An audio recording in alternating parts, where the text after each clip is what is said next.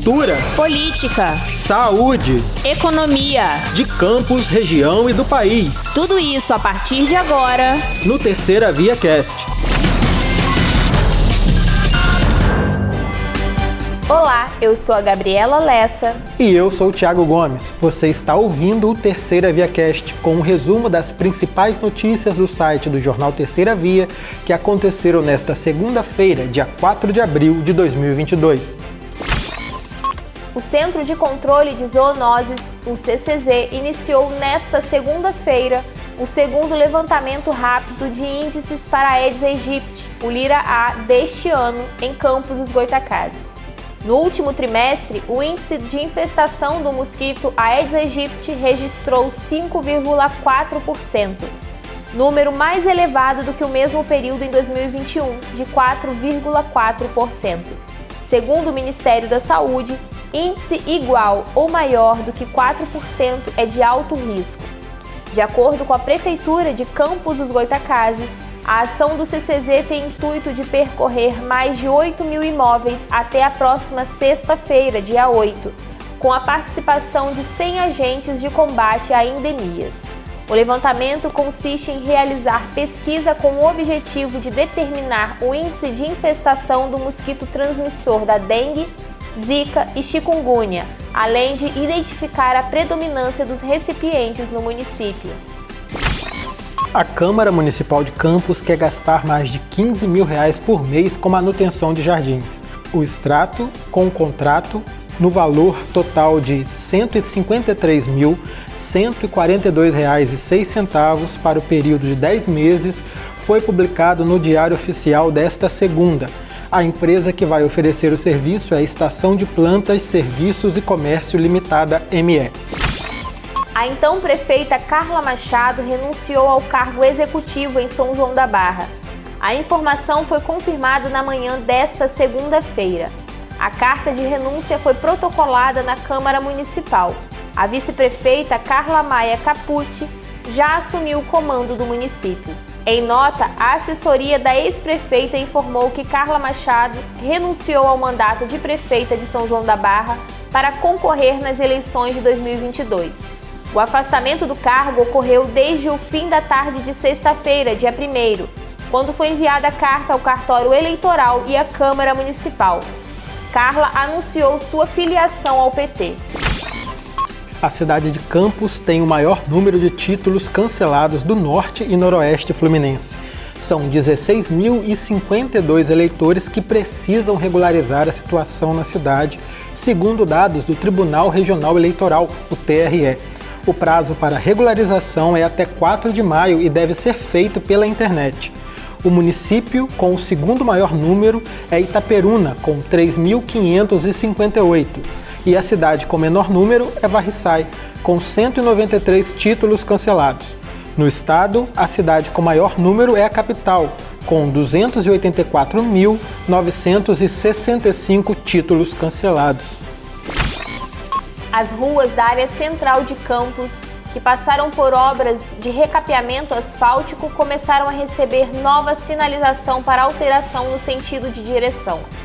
Trata-se do projeto Corredor Norte-Sul, idealizado em parceria entre a Subsecretaria de Mobilidade e o Instituto Municipal de Trânsito e Transporte, o IMTT, que tem por finalidade garantir mais segurança e fluidez no trânsito. A equipe de sinalização viária e sinalização semafórica atuaram nesta segunda-feira nas ruas Marechal Deodoro, antiga Rua do Príncipe, e Marechal Floriano, antiga Rua do Ouvidor. Todas as alterações você pode conferir no nosso site jornalterceiravia.com.br. Dados levantados pelos cartórios de registro civil de Campos mostram que nos dois anos de pandemia, mais de mil crianças campistas foram registradas somente com o nome da mãe na certidão de nascimento. O número, que representa 7% dos recém-nascidos no município, ganha ainda mais relevância quando os últimos dois anos apontaram a menor quantidade de nascimentos na cidade. Além disso, os reconhecimentos de paternidade registraram queda quando comparados a 2019, ano anterior ao início da pandemia da Covid-19. Em números absolutos, 1.119 recém-nascidos em 2020 e 2021 foram registrados apenas com o nome da mãe em sua certidão de nascimento, sendo 580 no primeiro ano de pandemia e 539 no segundo ano. Um homem de 23 anos foi assassinado nesta segunda na praia do Farol de São Tomé, em Campos dos Goitacazes. O crime aconteceu durante a madrugada na Avenida Olavo Saldanha, mais conhecida como Atlântica, na orla da praia. De acordo com as primeiras informações, a vítima foi baleada e morreu no local. Ainda não se sabe sobre a autoria e a motivação do crime. Agentes da Polícia Militar informaram que o rapaz assassinado possuía anotações criminais por tráfico de drogas, associação ao tráfico e homicídio. Testemunhas contaram que antes de ser morto, ele estava em um bar de farol de São Tomé. O caso foi registrado na 134DP do centro de Campos. Fiscais de Departamento de Vigilância Sanitária e agentes da Defesa Agropecuária Estadual apreenderam nesta segunda-feira, durante uma inspeção de rotina, 120 quilos de produtos impróprios ao consumo humano em um açougue na localidade de Saturnino Braga, na Baixada Campista.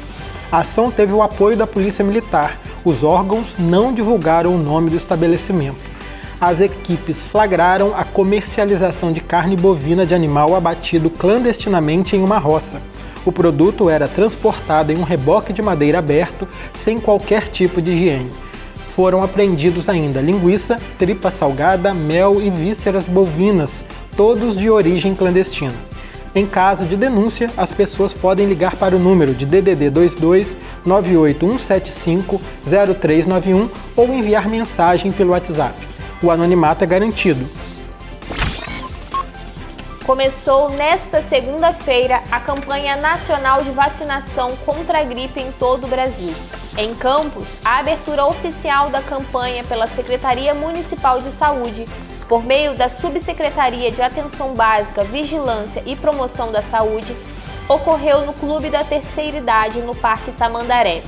Essa primeira etapa é destinada aos idosos e trabalhadores da área da saúde.